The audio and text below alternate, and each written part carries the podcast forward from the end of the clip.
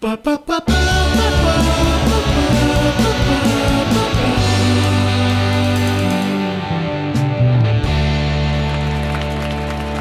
привет! Это подкаст «Хочу, не могу» студии «Либо-либо», в котором мы разбираемся, что такое секс и как им заниматься. Меня зовут Лиза, я лесбиянка, мне 22 года, и еще я писательница. А меня зовут Кирилл, мне 20 лет, я учусь на журфаке, а еще я девственник. Привет, меня зовут Алексей, мне 32 года, и я IT-инженер. А еще я люблю девушек, особенно секс с ними. Мы здесь отвечаем на вопросы слушателей, их можно присылать нам на почту nosex собака либо-либо.ру А еще в наш телеграм-бот «Хочу, не могу» бот. Присылайте, пожалуйста, в желательно в формате аудио. Кстати, вы наверняка уже подписались на наш инстаграм, но помимо нашего есть классный инстаграм студии Либо-Либо. Подписывайтесь на него Либо-Либо Студио. В общем, оказалось, что у кого-то из нас что-то получается. Это, к сожалению, не секс, но, возможно, даже лучше, чем секс. Есть разные мнения. Так вот, у Кирилла получается читать рэп.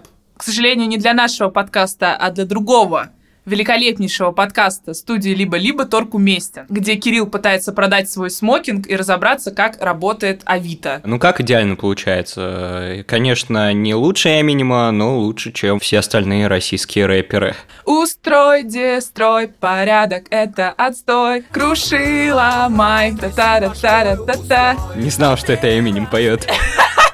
Это другой белый мужчина, в принципе, не важно. Да, это Noise MC и Чача из Наива. Я предлагаю послушать наконец-то Кирилла. Можно нам, пожалуйста, рэп? Та-да-дум! 2-0. Кирилл Краснов. Дайте биты какие-нибудь. Надень костюм и стань королем самоизоляции. В нем ты, безусловно, получишь все овации. Этот смокинг тебе нужен, если ходишь ты на вечеринки, свадьбы, похороны, выпускные, тусы в стиле кинки. Но даже если дома ты, надень его и бум. Не в труселях, а в смокинге ты с друганами в зум. В нем также можно зубы чистить, есть и убираться. Пить воду и вино и даже спортом заниматься. Короче, ты не думай, а спеши приобрести. Ведь я готов его к тебе до хаты довести. Я смокинг надевал один раз на выпускной Один звонок и все. Он навеки твой. И да, чуть не забыл Купи его сейчас. И получи в подарок бабочку Она просто класс. Фух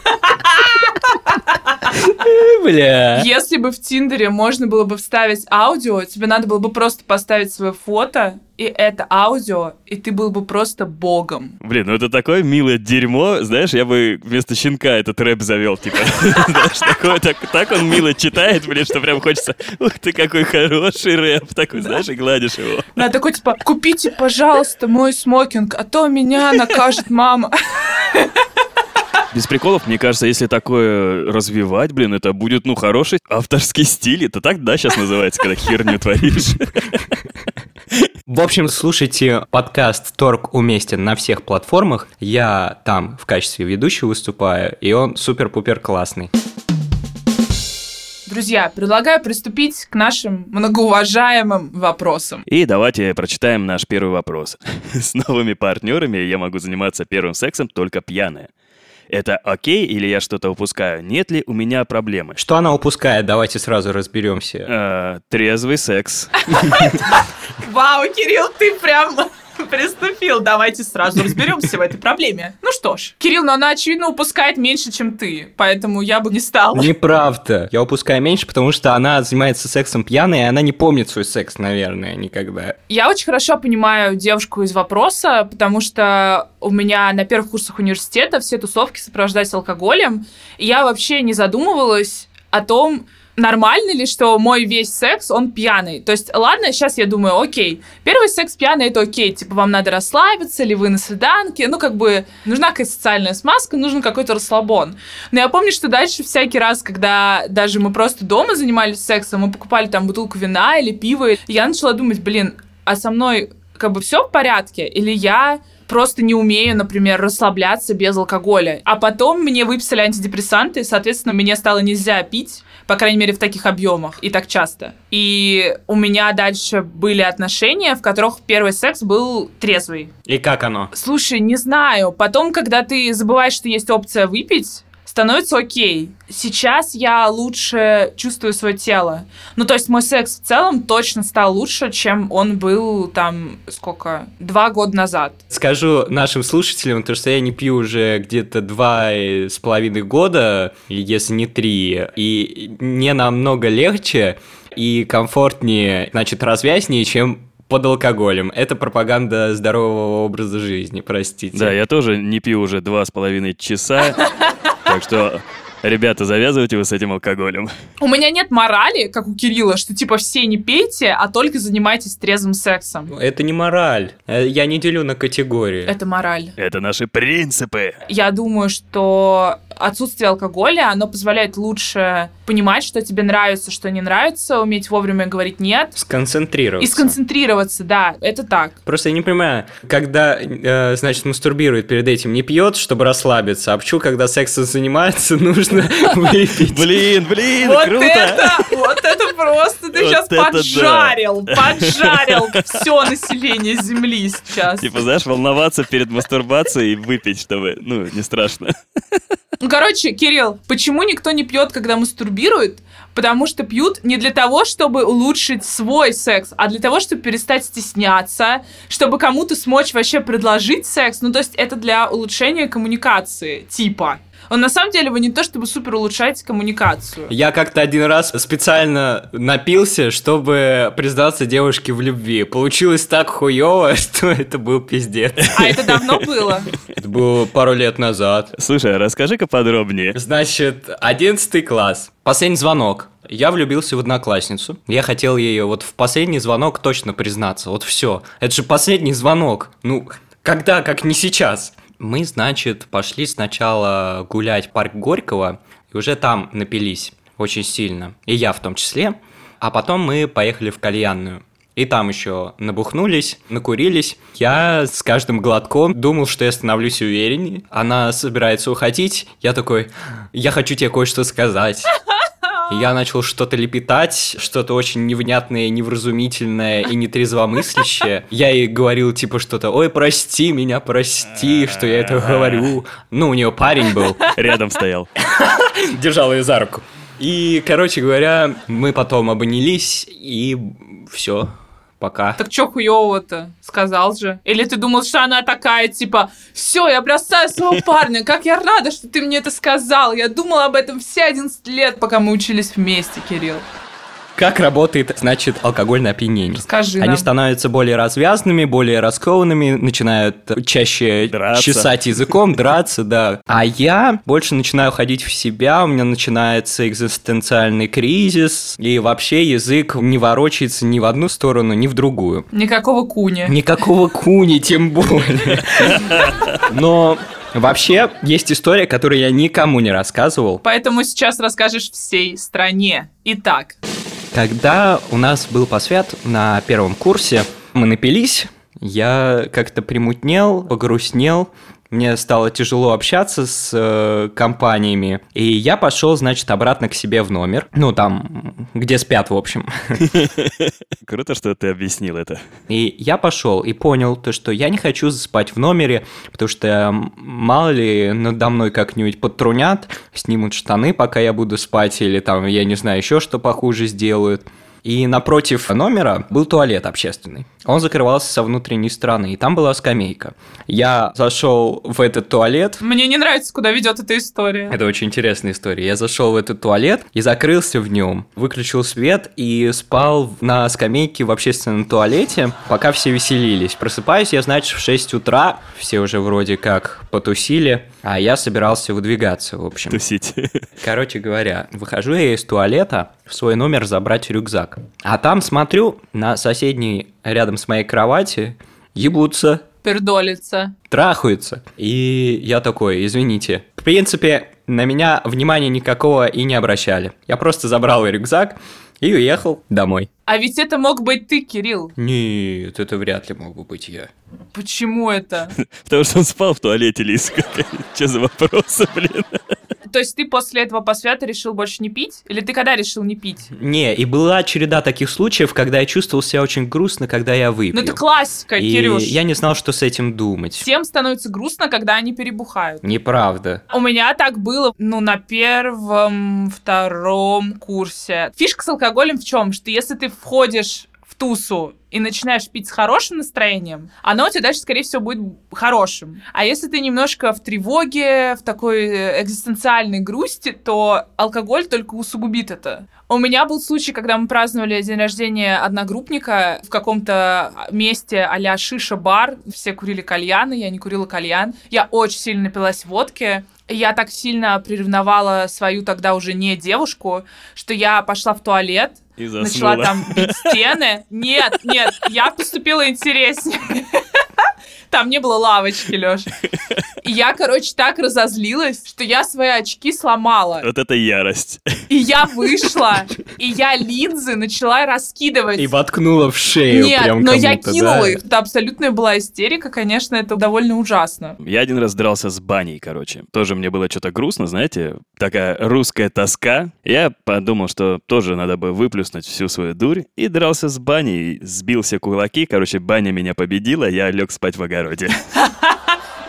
Леша, а у тебя какая позиция? У тебя чаще пьяный секс или трезвый? Ну, я всегда по трезваку, в основном. У меня нету какой-то привязки. Если мы напились где-то и занялись сексом, Ты просто рассказывай, что ты, типа, знакомишься там в барах, и, например, вы потом едете там э, к тебе или к ней, то вы же, ну, получается, как бы выпили. Да, не, ну если мы познакомились в баре, если такой фаст именно, то, естественно, Мгм. мы пьяные, но это не обязательное условие. То есть в зависимости от ситуации. У меня нету такого, блин, сейчас я хочу заняться с ней сексом, или вот сейчас мы, допустим, с ней договорились встретиться, выпей-ка я для храбрости. Такого нету. Наоборот, мне алкоголь чаще мешает. Был случай, когда я реально перепил и заруинил весь секс. Вот. Часто у меня бывает такое, что если я достаточно крепко выпью, я не могу закончить. И то есть это не секс, а какой-то Ну сраный да. кроссфит получается. Я прям такой, знаешь, слежу за сердечным ритмом. Тренер на меня злой смотрит, типа, давай, Леха, еще 10 повторов, и, и все, и в душ. Вот. И еще вот это вот приложение в айфоне, которое автоматически вызывает скорую, если у тебя остановилось сердце. Да, если у меня сердце остановится. Я думаю, если кажется, что ты что-то упускаешь, то, наверное, надо попробовать трезвый секс. Попробуйте, я поддерживаю. Я даже партию свою создам такую. Трезвый секс. Россия за трезвый секс. Россия страна трезвого секса.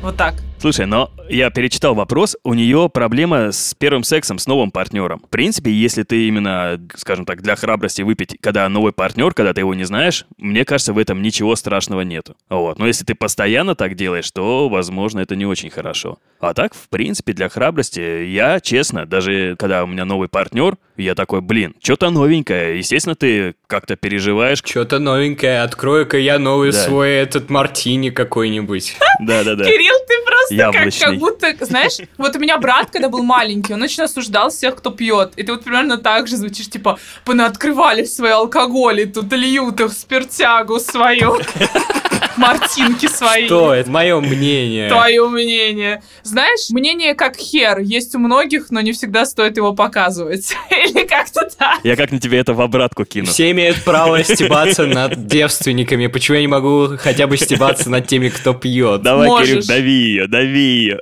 Я не пью. Ну хорошо, а ты как представляешь свой первый секс трезвым абсолютно? Сейчас я представляю свой первый секс абсолютно трезвым, потому что я думаю, это будет очень дико ржачно, если это будет человек, которому тоже будет смешно со мной. Не издавай такого звука, как в конце, и тогда все будет хорошо. Поехали. Второй вопрос. Я знаю, что в сексе бывает много поз, но со всеми партнерами мы пробовали максимум 3-4. Не понимаю, есть ли в этом смысл, потому что в порно это все скорее выглядит как странная игра на камеру.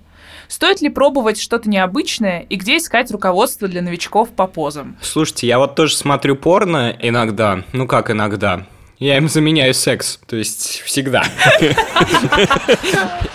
И, короче говоря, разные позы это офигенно вообще. Когда я вижу какую-то новую позу, я такой, ни хрена, еще и так Я можно могу было. вот так вау, вот так вау, вот так вау, вот так могу. Я думаю, как они так изворачиваются. А ты их потом в блокнотик записываешь? Он скринит У него каталог отдельный. мои позы. Позы мои позы. Кирилл, а какая твоя любимая тогда? Ну, мне нравится, типа, ножницы. То есть ты лесбийское порно смотришь? Нет, это не лесбийские ножницы. Это когда только девушка раскрывает ноги, а мужчина как бы туда входит, сидя на коленках. Сидя на коленках, Да, она лежит на боку. А, прикольно. Баку это столица или? она лежит на боку, он над Тбилиси. И где-то над горами происходит соитие. Как нефтепровод. И вот у него член тянется оттуда до туда. Самая большая труба. Шланг. Ну, в общем, мне нравится еще поза какая-нибудь экстремальная, типа мужчина подхватывает девушку сверху, она прям в воздухе висит на нем, и он ее трахает таким образом, как бы на весу. Вообще не понимаю, как висит, на каком весу. Что? Трахает? Трахает это реально экстремальный, Кирилл. Да, вы что, не видели такого? Ты уверен, что тебе подходят такие позы? Не, мне не подходит. Я просто говорю то, что я вдохновляюсь просто такими людьми. Слушайте, ну у меня сейчас будут комплексы какие-то. Я вообще не знаю. Я против поз. Садимся на стуле и занимаемся сексом, сидя, знаешь, руки на столе. Но понимаете, я вообще не могу участвовать в этом разговоре, потому что большинство камасутр и вообще всех этих огромных сборников про позы, они для э, секса девушки с мужчиной. Давай уже подпишем петицию. То, что нужна, значит, Камасутра для лесбиянок. На Change.org. И кому мы ее отправим? Эллен Дедженерос? Слушай, ну, честно, я считаю, что, окей, 3-4 позы — это, в принципе, стандартные наверняка позы, которые всех устраивают. Все остальное, хотим попробовать что-то новенькое, там меньше секса, больше выпендрежа. Не обязательно знать много поз, чтобы заниматься классным сексом. Очень много зависит от члена чувака. Если чувак знает, типа, как пользоваться своей фиговиной, то скорее всего, все будет хорошо. Просто, можно сказать, есть удобные позы, а есть неудобные позы. Вот удобные позы — это, в принципе, более-менее стандартные позы. Это, в принципе, удобно. А неудобные позы — это, в принципе, не очень удобно. Не, неудобные они выглядят, да, эффектно, но, блин, это уже... Да, ты в них не можешь расслабиться и, соответственно, получить удовольствие. Но я согласна с тем, что есть какие-то позы, которые... Ну, например, если там э, девушка редко бывает сверху или никогда не была сверху, ну, как бы, может быть, стоит попробовать, потому что так там больше контроля и, как бы, больше шансов, что девушка получит кайф или там кончит. Ну, то есть, Да. мне кажется, это не про экзотические позы. Я пробовал очень много всего. Я пробовал и вот это на весу, когда ты поднимаешь девушку, да, там ее как крутой мужик, типа прям руками держишь. Ты просто становишься героем Кирилла. Не, я не герой Кирилла, потому что я так устал. Блин, я прям, знаешь, такой думаю, Че за херня? Зачем я это вообще? А ты уже начал, то есть надо уже продолжать. Причем, ну, девушка была мало знакома, я не могу и так, знаешь, типа кинуть на пол, типа, все, я устал. Вот. Хороший воркаут, да? Да, это- это реально, это тяжело. Значит, у меня есть вопрос. Какая твоя любимая поза? Я уважаю классику. То есть доги стайл, типа миссионерская, всегда комфортно, всегда окей. Миссионерская, чем мне нравится, все-таки это зрительный контакт есть, и это немаловажно. Так, ну, все позы нужны. Все позы важны. Леш, ты когда пробовал новые позы, ты их сам выдумывал или ты гуглил? Или у вас какие-то игры? Я знаю, что есть игры типа с карточками, которые можно попробовать. Ну, блин, ну мне кажется, игры с карточками это прикольно, может быть, когда вы уже друг друга знаете. Вот. Почему мы в такую не играем? Так, мне кажется, вы отвлекаетесь от секса во время всяких этих игр. Я думаю, что карточки могут быть прикольными, правда, там обычно очень странные названия. Поэтому я предлагаю поиграть в игру. Мы будем зачитывать названия этих поз и пытаться угадать, что это за поза. А потом смотреть, как она выглядит, и пытаться описать. Давайте, я обожаю играть. Блестящий треугольник. Блестящий. О боже. Чем он блестит потом? Что происходит? Хорошо. Вот, значит, моя идея такова, что ты берешь э, девушку, прислоняешь ее спиной к стене, ноги ее обвивают твою талию, а ты как мужик, у тебя ноги как бы расставлены И блестят. широко, и они как бы треугольником, да, и они блестят сзади. И вот это блестящий треугольник. Лех, твоя версия. Мне, во-первых, нравится блестящий. И вот если ко всему поставить блестящий, сразу такой, знаешь, советский лоск придается в позе. Это когда вы просто посреди черной икры. Блин, ну ладно, окей, я прям фантазию врубаю, вообще дичь буду пороть. Девушка стоит на голове, руками себя поддерживает, можно у стены, расставляет ноги. Получается такой, как бокал, знаете, для мартини как раз-таки. Мгм. И ты приходишь туда и кладешь свою оливку. Свои две оливки, ребят. Две оливки и веточку. Кирилл, у тебя есть своя версия, или ты с нами согласен? Да, у меня есть версия, то что это обычный секс, только с музыкальным треугольником и молоточком. И каждый раз, когда ты входишь, ты такой дзынь, дзынь, дзынь, дзынь, дзынь, дзынь, дзынь, дзынь. Блин, а я знаешь, что придумал? Музыкальный секс. Реально, вы трахаетесь и под ритм играете еще. Лех, тебе подошло. Ребят, вы знаете, я даже не хочу описывать, как на самом деле выглядит блестящий треугольник, потому что все, что мы сейчас предложили, гораздо лучше, чем то, что я вижу на картинке. Просто парень лежит на девушке, а она ноги раздвинула. Да, лучше закупайте треугольники музыкальные и ебитесь. Next. Расколотый бамбук. Ну, слушайте, расколотый, то есть он как бы тоже там что-то раздвинуто. Наверное, тоже у девушки должны быть открыты ноги. Звучит очень плохо. Честно, вот я бы не стал делать расколотый бамбук, потому что мне жалко свой этот бамбук. Видимо, очень надо стараться. Значит, я предположу такую простую позу. Наверное, это какая-то камасутра для скучных, поэтому я так опишу. Значит, девушка лежит на кровати, лицом в кровать. И раздвинуты ноги. И как бы она чуть-чуть так Мгм. попку отклячивает, и сзади мужчина просто в нее входит. И она как бы расколотый бамбук, а он мачете. Хорошо. Мне кажется, это не совсем поза для пенетрации. Мне кажется, это когда мужчина, допустим, всовывает э, женщине в рот. Раскололи бамбук. А он оливки ей всовывает. Нет, только бамбук. Так, давайте я хочу увидеть теперь эту позу. Я надеюсь, что Кирилл прав. Женщина кладет ногу на плечо мужчины, мужчина держит ее за бедро и героически совершает проникновение, попутно поддерживая ее поднятую ногу и самого себя. Поскольку ее руки ничем не заняты, она может делать ими, что хочет. Например, салат или что. Делаю, что хочу, блин. Волшебная горка! Волшебная горка.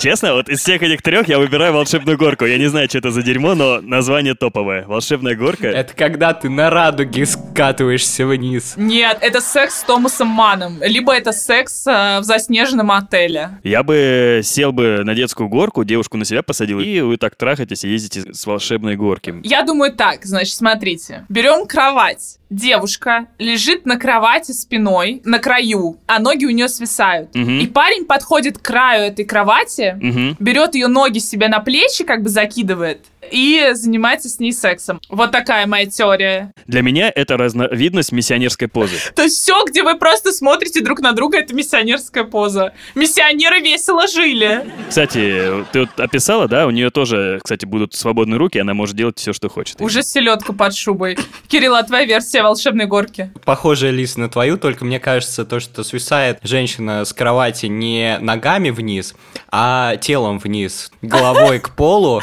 и мужчина на кровати в этот момент на коленях, и вот так они трахаются.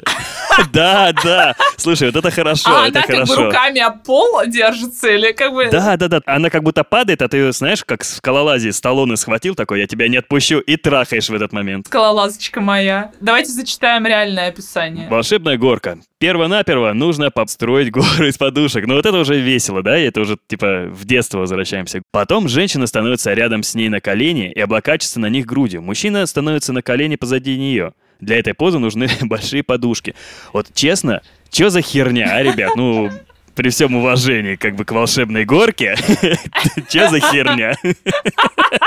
Обычный доги стайл, только она не на руки опирается, а на подушки. Мне нравится, что все эти позы обращены к мужчинам. Также они удобны для тех мужчин, которые одновременно сразу после секса хотят поесть салат. Ну, то есть семейная ориентированная камасутра. Из этой игры я сделала вывод, что э, я была права, и позы переоценены и никому не нужны. Конечно, они для мужчин созданы. Если вот ты говоришь то, что тебя позы не интересуют, то значит, э, экстраполирую вывод на всех лесбиянок. Лесбиянок не так сильно интересуют позы, как мужчин. Да, камасутра — это заговор мужчин. Да, да, это Ну, заговор. наверняка. Поэтому, если тебе не нравятся 3-4 позы, которые вы пробуете с твоим партнером, попробуй эти же позы с женщиной.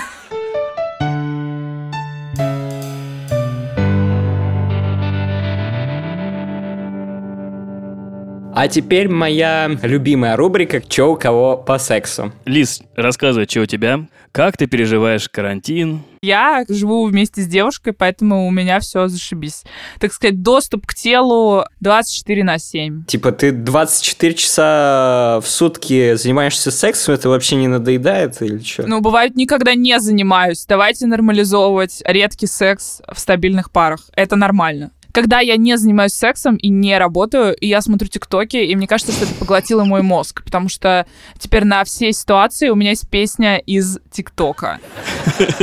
Слушайте, я думал, я один за карантин деградирую, а у нас тут, блин, целая команда. А как ты деградируешь-то? Я в данный момент живу один, и мне, знаете, стало немножечко как-то грустновато. Я впервые для себя открыл Маленькую виртуальный дверь. секс.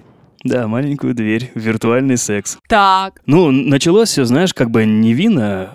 Мы Как всегда. списались в телеге, вот, общий интерес такой, знаешь, легкое непринужденное общение. И потом раз, она фоточку прислала, я такой, прикольно. А фото, которое, знаешь, даже, ну, не интимное, но такое, Полуинтимная. подмигнула, знаешь, именно, чуть-чуть заигрывает. Я ее поощряю, говорю, типа, прикольно, сфоткай вот так, сфоткай так, сяк. И я вижу, что девушка мне начинает отвечать, и я ей сказал, тебе нравится этим заниматься? Она говорит, да. Я трогаю себя, я говорю, снимешь на видео? Она такая, нет, я не готова. Я говорю, а хочешь посмотреть, как я, типа, себя трогаю? Она такая, ты серьезно? Я говорю, я, да, серьезно. И мы перешли уже в секретный чат. Вы как-то потом обменялись фидбэком, так сказать, на эту тему? Я доволен, я реально доволен. Мне понравилось, девчонке тоже понравилось, мы повторили. Короче, ты теперь вирт-амбассадор. Не, и обсуждали встречу в реале, соответственно. Так что штука прикольная, но я не уверен, что я смогу вывести вот это общение именно до того момента, как мы встретимся в реале. А она к тебе скоро приедет с яблочками и э, киндер Буэна и будет говорить, что тебя любит. Нет, я так не хочу. приедет? Максимум стикер отправит. Не, стикер окей, без проблем. Прикол в том, что, опять же, она прекрасно знает, кто я, потому что она написала, когда подкаст вышел, мол, типа, прикольный подкаст. И я знаю, кто она, и она, ну, довольно тоже публичный человек. Теперь я хочу знать. Вот больше всего мне в ней понравилось, это то, что она настолько доверилась мне. Я сам был немножко шокирован, потому что все-таки есть, знаешь, какие-то негласные правила из разряда лицо и не лицо не надо на одной фотке делать там или, или видео, чтобы, если вдруг я непорядочный человек, нельзя было как-то скомпрометировать это все. Она вообще наплевала на все, и прям потом я после этого задал ей кучу вопросов, и один из них был, а почему ты это сделала? Ты не боялась, что я солью? И она сказала, что нет, мне кажется, что я крутой. Мне это, конечно, льстит, но, блин, я бы так никогда не сделал. Кирилл так смотрит за- задумчиво. Да я, честно говоря, вообще ничего не понял, что Леха рассказал, потому что для меня какая-то немыслимая история. Чё, через маленький телефончик э, трахаться, это как-то... Ну, в смысле, это как бы вы совместно мастурбируете, получается. Ну, одновременно. Ну, в порно ты то же самое делаешь. Не, ну чел, это Ну же живой человек. Ты представь, она это делает для тебя, ты это делаешь для нее, она смотрит на тебя. И, Да не, кайфово, кто поспорит. короче, рекомендую попробовать, но не увлекайтесь. Мне кажется, что карантин — это прикольная возможность вообще попробовать что-то новое. Я, например, попробовала выращивать чайный гриб, но если вам хочется каких-то более дерзких развлечений, я думаю, можно и вирт попробовать. Что может быть более дерзким, чем чайный гриб? У меня 150 тысяч крашей, и некоторые из них совсем странные. Например, на очень взрослого препода из универа или на Сергея Безрукова, или на мою одногруппницу. Меня саму бесит, что мне нравится столько людей.